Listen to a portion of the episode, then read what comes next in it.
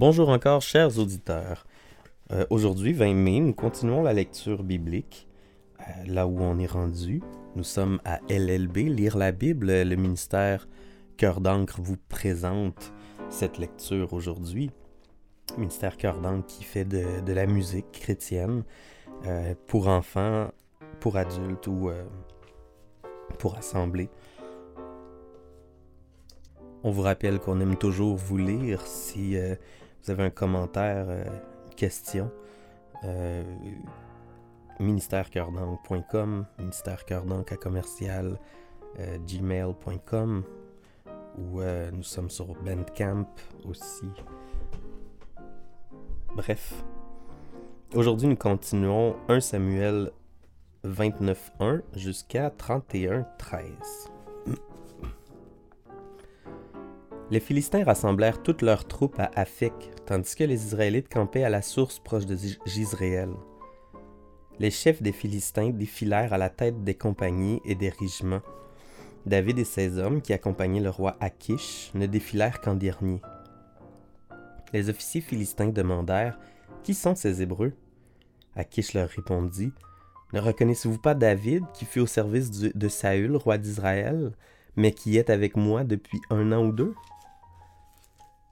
Du jour où il a abandonné son maître jusqu'à présent, je n'ai aucun reproche à lui adresser. Les officiers philistins se mirent en colère contre Akish et lui dirent Renvoie cet homme, qu'il retourne à la ville où tu lui as permis de résider.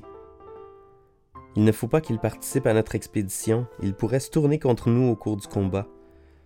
En effet, comment regagnerait-il le mieux la faveur de son ancien maître, sinon en lui livrant nos hommes N'oublions pas que c'est ce David dont les femmes disaient en chantant et en dansant Saül a battu des milliers d'hommes. David en a battu des dizaines de milliers.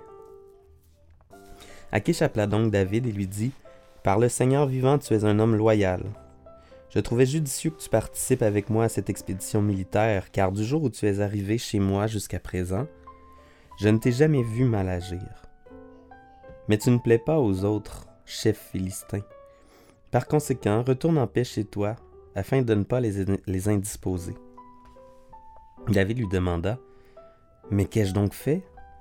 Qu'as-tu à me reprocher depuis le jour où je suis entré à ton service jusqu'à présent, pour que je ne puisse pas aller combattre tes ennemis? Rien, je le sais, répondit Akish.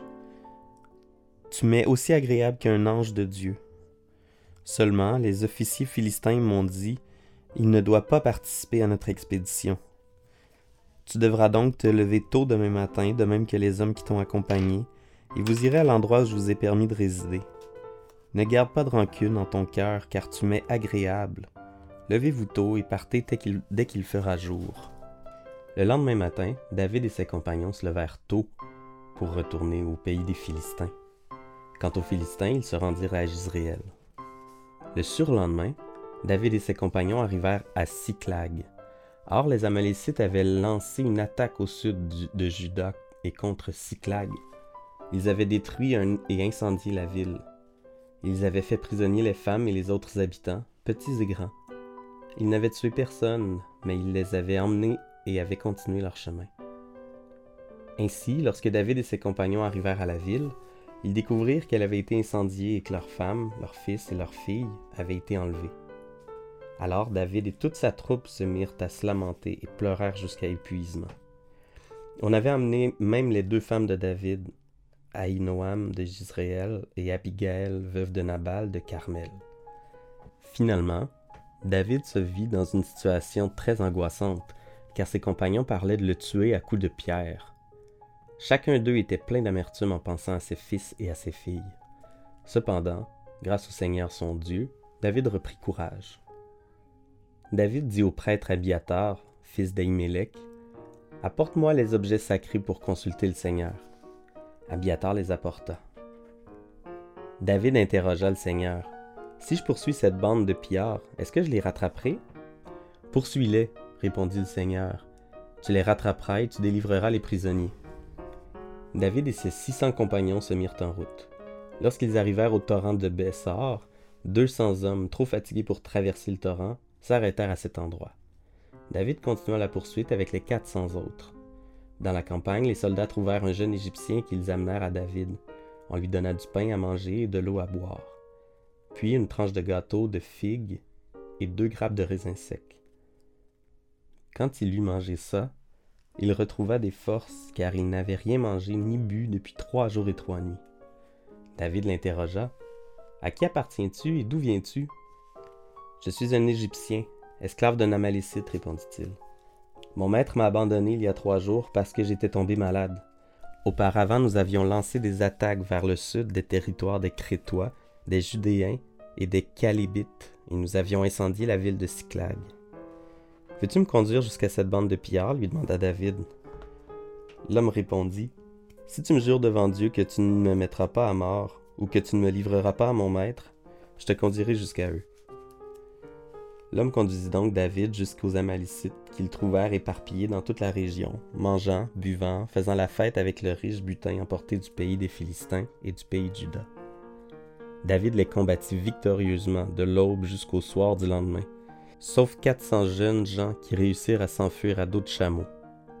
David put sauver tout ce que les Amalécites avaient pris.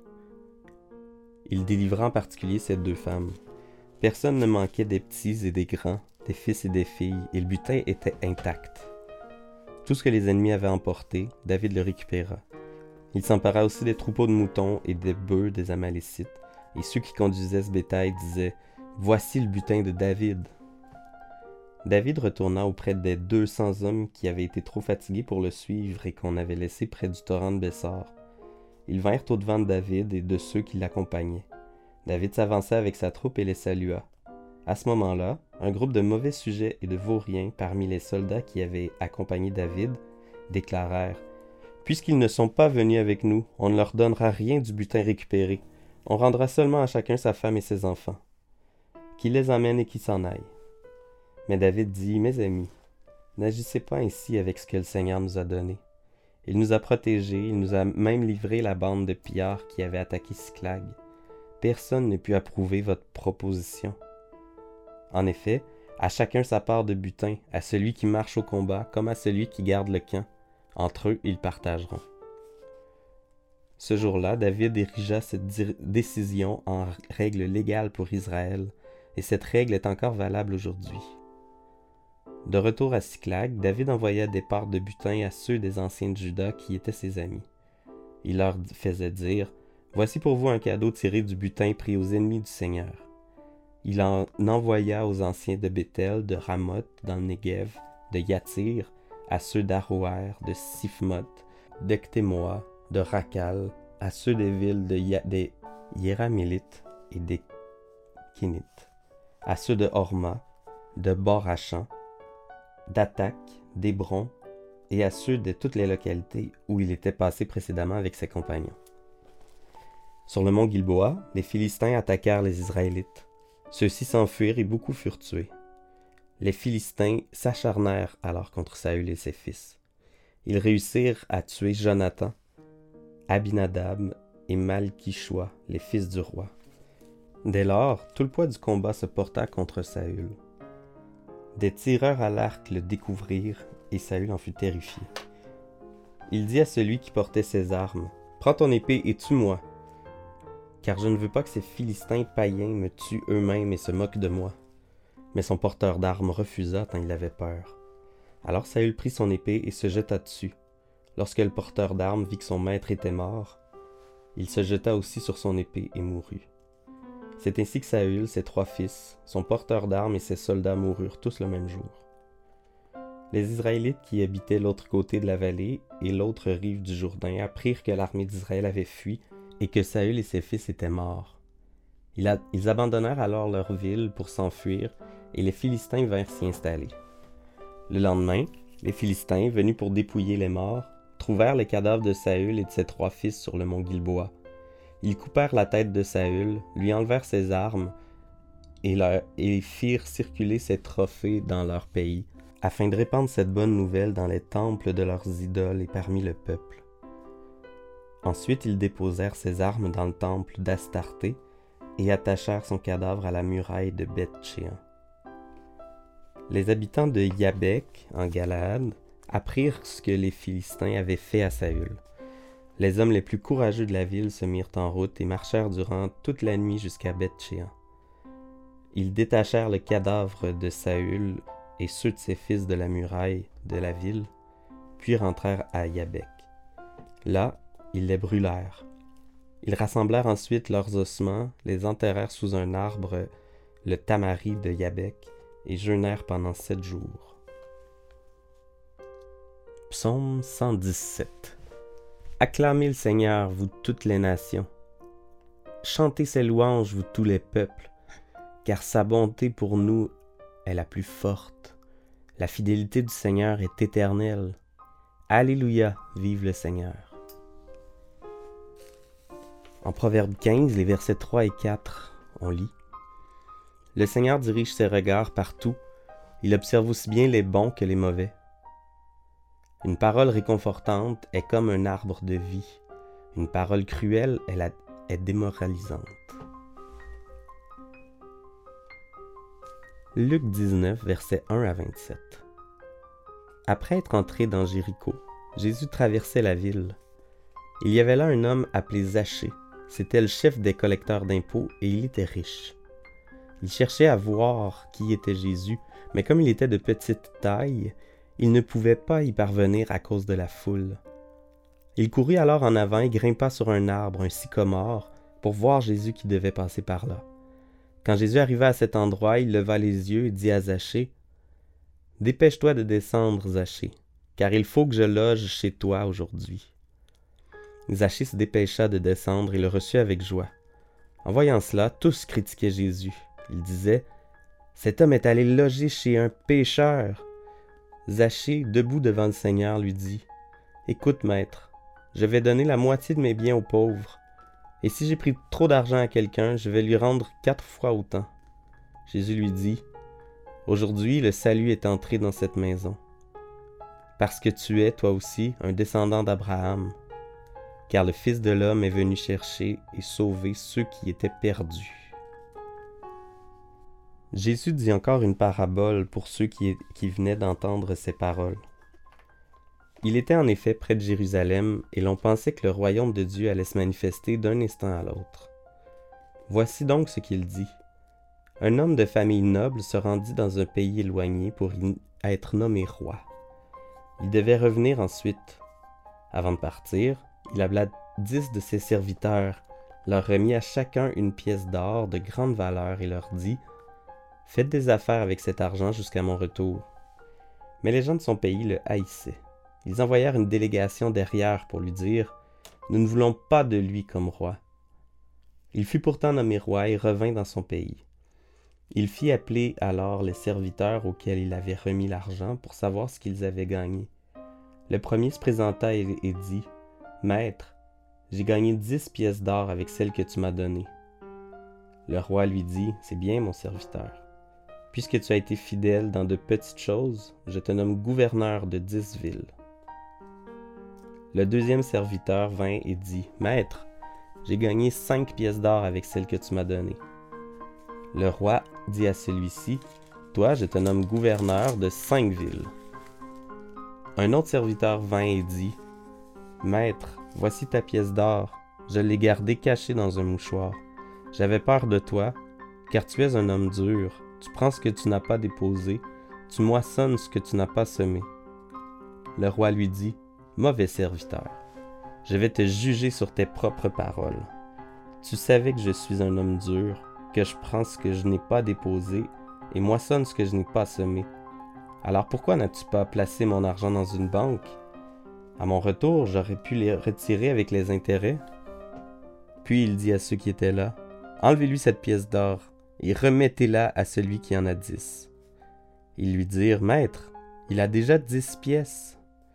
Je vous l'affirme, répondit-il, à celui qui a quelque chose, l'on donnera davantage, tandis qu'à celui qui n'a rien, on enlèvera même le peu qui pourrait lui rester.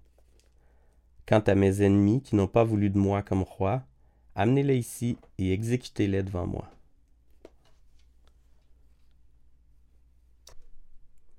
Seigneur Dieu, je te remercie pour ce dimanche, cette journée du sabbat qu'on a eue. Je te remercie pour la louange qu'on a pu t'apporter, pour euh, les prédications qu'on a pu entendre, pour euh, l'édification par la, la, fraternité. Merci pour les gens qu'on a pu rencontrer ou euh, les gens qu'on connaît déjà, à qui on a parlé. Merci pour la belle température aussi qui nous a permis de profiter de ta nature, peut-être de profiter de ta création. Merci Seigneur parce que c'est toi qui nous donnes tout ce que nous avons. Et on veut te redonner une, portion de, ce que tu nous as donné en, reconnaissance uniquement que ce soit en argent par nos dons, mais aussi avec notre temps, avec nos chants, avec notre écoute, notre, euh, partage euh, et, l'encouragement que tu peux faire à travers nous pour les autres. Utilise-nous, Seigneur, sers-toi de tes serviteurs pour l'avancement de ton royaume. Aide-nous à saisir les moments et aide-nous aussi à nous laisser guider par l'Esprit Saint dans ces moments euh, importants. Je te prie pour que tu euh, bénisses la semaine qui vient, que tu nous redonnes ou que tu nous donnes le courage, comme David euh, qui avait repris courage grâce au Seigneur. Aide, aide-nous, Seigneur, à mettre notre courage en toi, à mettre à remettre tous nos projets en fait à toi, notre semaine au complet et l'avenir en général. Parce que l'homme fait des plans, mais c'est le dessein de l'Éternel qui se, qui se réalise. Alors je te prie que tu bénisses cette semaine, puis que tu nous ouvres euh, les yeux à ce que tu veux nous donner aujourd'hui et cette semaine. Amen.